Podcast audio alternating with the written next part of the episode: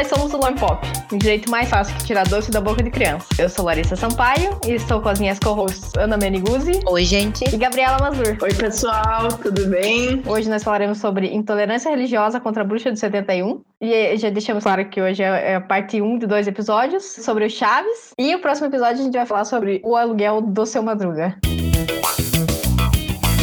Então a gente pode começar falando sobre quem é a bruxa do 71, para quem nunca viu Chaves ou para quem não lembra. Olha, eu duvido que alguém não tenha visto Chaves. Porque até eu que não gosto de Chaves, já vi muito Chaves nesse meu. Eu adoro Chaves. Chaves é aquela coisa que todo mundo, todo mundo sabe o que, que é. Pelo menos uma vez viu o que, que é. Você pode não gostar, mas você até tem uma memória afetiva do Chaves no SBT. Exatamente. O Chaves, então, né, vamos só contextualizar aí a, a memória do pessoal. Então, o Chaves, ele é um, um seriado que se passa num, numa vila. Mas aqui no Brasil a gente não chamaria de vila, né? Penso que a gente chamaria sei lá, de um cortiço. É uma, uma vizinhança. É, eu acho. Onde as pessoas coabitam. É. E tem vários moradores. O dono daquela, dessas casas, o, o proprietário do imóvel, é o senhor Barriga, que é o pai do Nhonho. As crianças todas estudam juntas na mesma escola, cujo professor é o professor Girafalho. Quem são as crianças? As crianças são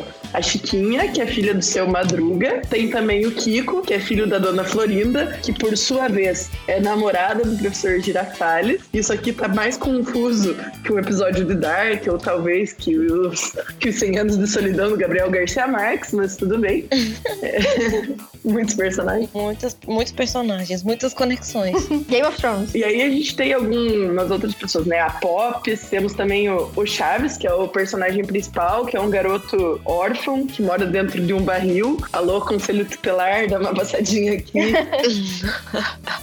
Dá pra gravar mais um episódio sobre isso. Exatamente. Quais seriam aí, né, as medidas protetivas? Cadê a rede de proteção desta criança, deste adolescente? Eu não sei quantos anos eles têm na, no seriado. No seriado também não sei, mas de verdade tem 40 e pouco. Se não mais. Se não mais. Não, eu acho que no seriado era pra ter pouco, era pra ter tipo uns 12, não, 8? É, tipo uns 8, eu acho. É, 8, 9. Eu acho que uns 8, é. Todas as crianças no programa têm 8 anos. Que bonitinhos. Os atores têm 45. Parece bem, né? Fica bem, bem real. E aí, dentre os vizinhos, temos também a dona Clotilde, que mora na casa 71 e tem um cachorro que se chama Satanás. Satanás! Ela é uma senhora levemente rabugenta, digamos assim. Ela não é muito simpática à ideia das crianças, né? Então, é, as crianças a apelidaram de bruxa do 71. Mas além de, deles taxarem ela de bruxa do 71, eles realmente acreditam de vez em quando que ela faz umas bruxarias. Né? Sim. E daí a gente pode falar, a gente já pode puxar que o direito de, de religião, o direito de liberdade de culto, ele tá na Constituição, né? No, no rol dos direitos fundamentais. Artigo 5 aquele famoso, a gente vai falar artigo 5 todo episódio. Então, o ipsis literis, ou seja, literal, inviolável a liberdade de consciência e de crença, sendo assegurado o livre exercício dos cultos religiosos e garantida na forma da lei a proteção aos locais de culto e suas liturgias. Ou seja, as pessoas têm o direito de terem a, a religião ou crença que elas quiserem, elas podem fazer os seus cultos na forma da lei, né? Se você cometer um crime mesmo sendo religioso, daí teremos problemas, mas os seus locais de culto e suas liturgias são protegidos. Lembrando que o nosso Estado é laico. O Estado ser laico significa que o Estado não adota uma religião oficial. O que no Brasil a gente verifica que é uma verdade em partes, né? É uma utopia. É, porque, e, e aqui a gente fala por razões concretas, né? É muito comum a gente ver em tribunais, a gente perceber na Câmara dos Deputados, na Assembleia Legislativa, na Câmara de Vereadores do nosso Estado, qualquer repartição pública a gente vê crucifixos ou imagens de santo, mas a gente sempre acaba tendo essa questão religiosa. Me incomoda muito isso, principalmente nos tribunais, né, nas, nas salas de audiência, tribunais do júri, porque é muito complicado. Você não é cristão, estar sendo julgado sob a ótica de um, de um crucifixo, sobre um, um peso religioso que não é o seu,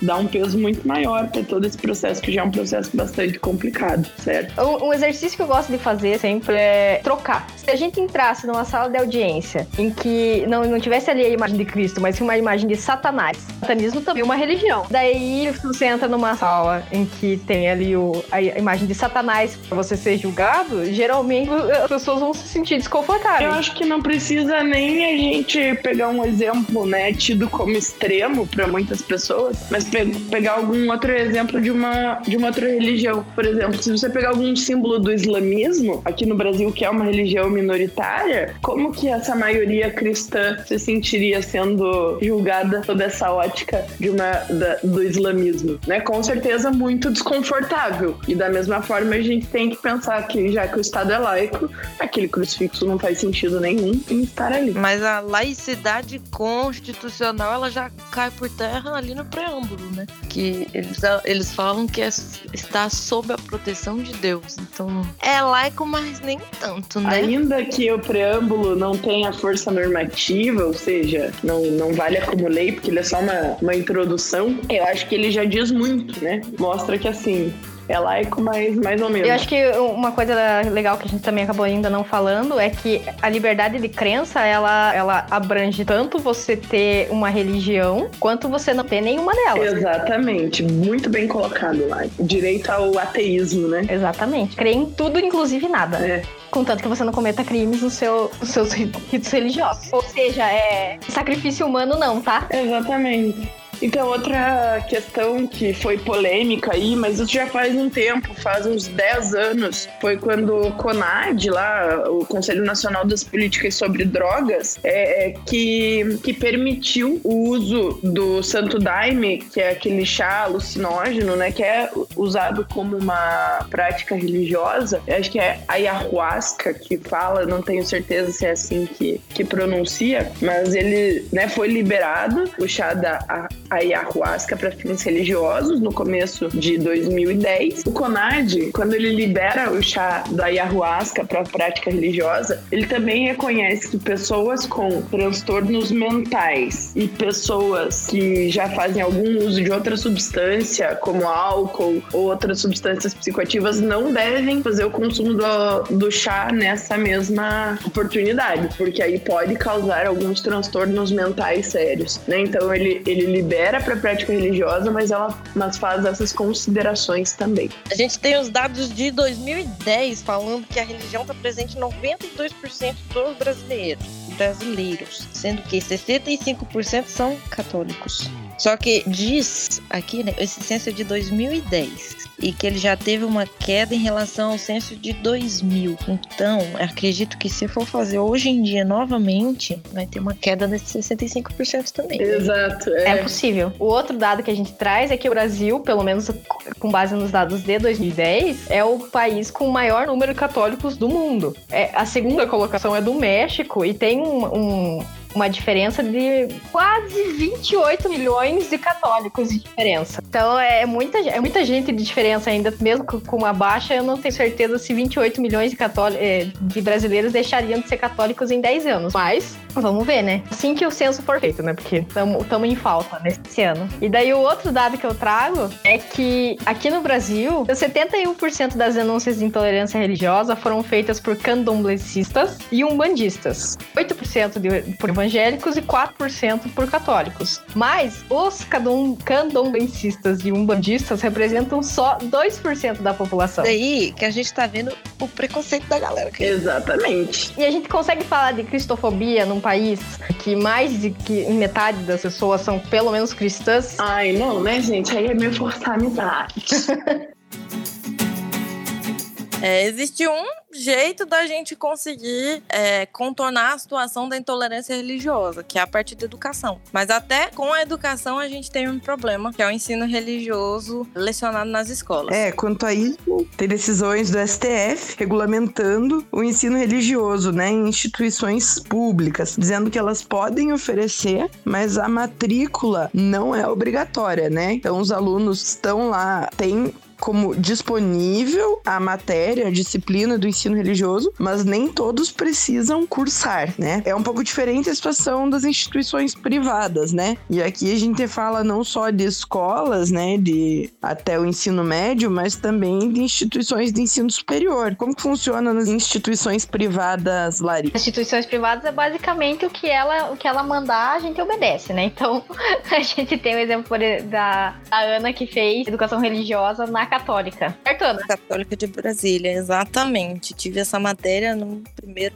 de faculdade de Direito. E todos os outros cursos são obrigatórios. E aí, é só lembrar do que a gente já falou nos outros podcasts, Pacta Sunt Servanda, tá no contrato, eu sabia que ia ter, eu aceitei fazer isso aí. É, porque a gente parte desse princípio, né, que a Ana escolheu se matricular nessa faculdade. Ela tinha outras opções de instituição de ensino superior, privadas, que não ofereciam essa disciplina. A partir do momento que ela faz a matrícula, que ela concorda com o contrato, com essa grade, né, curricular que eles oferece, então ela tem que cursar a matéria matéria, é uma matéria que ela tem que ser aprovada, atingindo lá os requisitos de frequência, nota e etc. Exatamente. E além dessa questão da educação, o que é importante a gente falar é que a intolerância religiosa ela é crime, né, gente? Ela é prevista no Código Penal. Isso, artigo 208 do Código Penal, que é o primeiro crime dos crimes contra o sentimento religioso, que é o traje a culto, impedimento ou perturbação de ato a ele relativo. O que, que é isso? É uma particular praticando intolerância religiosa de forma pública contra outras pessoas. O artigo em si fala escarnecer de alguém publicamente por motivo de crença ou função religiosa, impedir ou perturbar cerimônia ou prática de,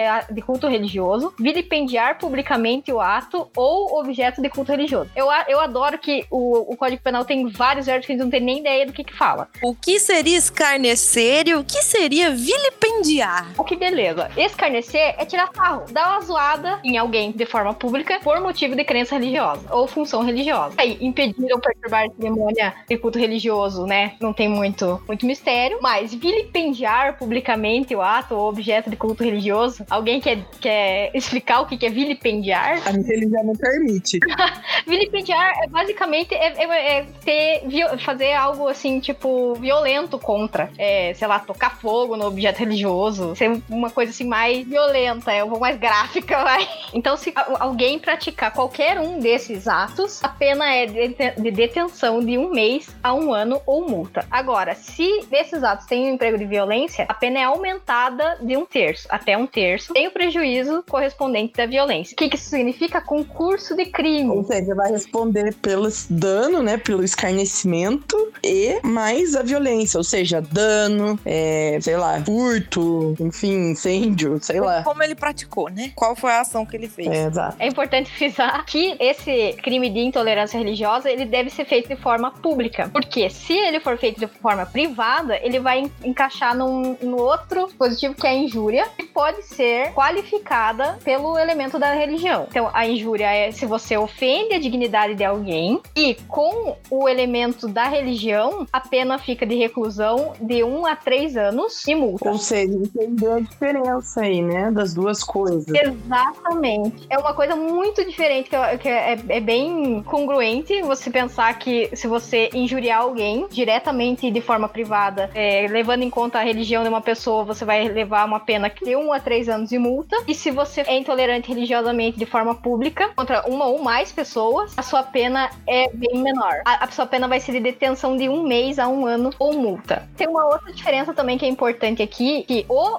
crime de é, intolerância religiosa é da ação pública. Ele é um crime de ação pública. Quem vai entrar entrar com ação contra a pessoa vai ser o, diretamente o Ministério Público. A injúria, ela depende da pessoa ir atrás, tem um prazo prescricional de seis meses para você entrar em contato com as autoridades para dizer que você quer que a pessoa seja processada nesse sentido. Oh, mas e a Lei 7.716, que é a de racismo, preconceitos de raça de cor? Porque ela também fala que serão punidos na forma da lei os crimes resultantes de discriminação ou preconceito de raça, cor, etnia, religião ou procedência nacional nacional. E daí ele também coloca pena de reclusão de 2 a 5 anos. Interessante. E daí tem também é, impedir ou obstar acesso de alguém a cargo de administração por conta de preconceito, promoção funcional, negar emprego. Por exemplo, segundo essa lei, seria um crime se, por por exemplo, o seu barriga não deixasse ela morar na vila pela religião que ela pratica. Então, se o seu barriga tivesse proibido ela de morar lá dentro, ele com certeza estaria cometendo um crime. Mas, de qualquer forma,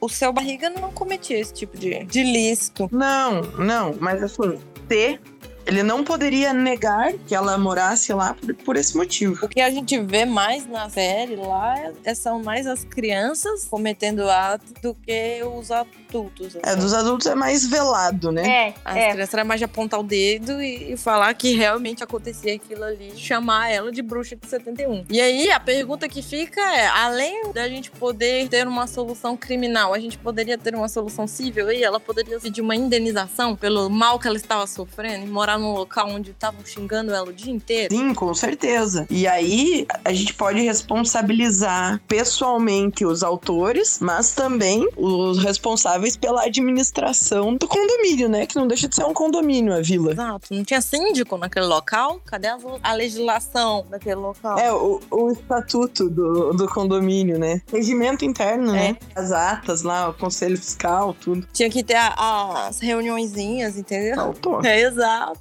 Faltou isso. Deixaram a coitada da dona Clotilde sofrer os piores xingamentos. E eu acredito que ela merece uma boa e gorda indenização. Sim, justíssimo. Seria possível ela querer processar diretamente, por exemplo, a Chiquinha, o Kiko? Eu, como advogada dela, com certeza faria isso. Responsabilizando os pais, né? Sim, são crianças e adolescentes que cometem ato infracional. E aí eles vão ser é, punidos de acordo com o Estatuto da Criança e Adolescente. Mas na esfera civil civil, né? Quem vai responder patrimonialmente, daí são os pais ou responsáveis. Só o Chaves que se livra dessa. Porque, né, não tem responsável. Se a gente for parar pra pensar, é mais fácil ela processar só o Kiko e a mãe do Kiko. E o seu barriga. E o seu barriga, porque daí é, é uma coisa certa, ela vai processar, vai ganhar e vai ganhar o dinheiro. Dicas de estratégia processual. Isso pensando de forma civil.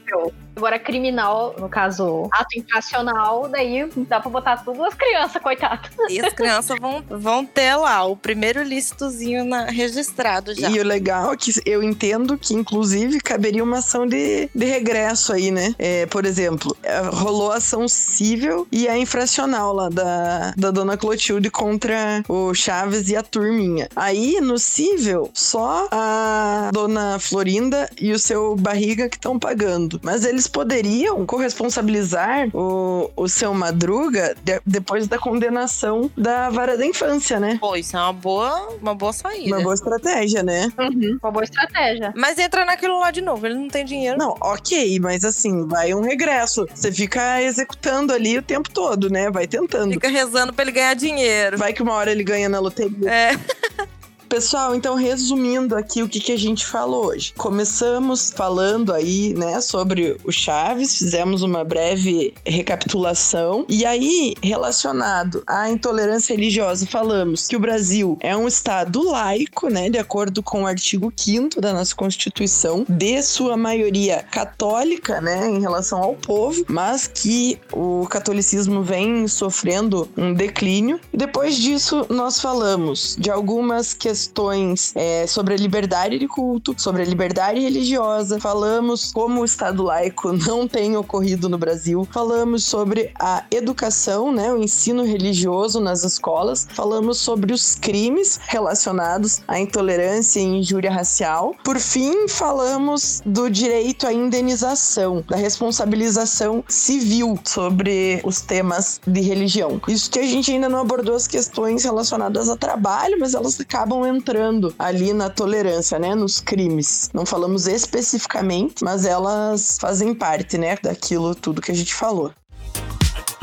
Então, pessoal chega por hoje. Chama o pessoal para acompanhar nossas boas e absurdas teorias. Se precisar falar com a gente, nosso e-mail é falecomloempop.gmail.com e o nosso insta é lo.n.pop. E nos vemos no próximo episódio. Tchau, pessoal. Feliz 2021. Que seja um ano melhor que foi 2020. Acho que qualquer coisa é melhor que 2020. O bom é que as expectativas são baixas, então a chance de frustração. Exatamente. Este programa foi apresentado por Ana Meneguzzi, Gabriela Mazur e Larissa Sampaio. A edição foi feita por Isabela Franco. Até o próximo episódio!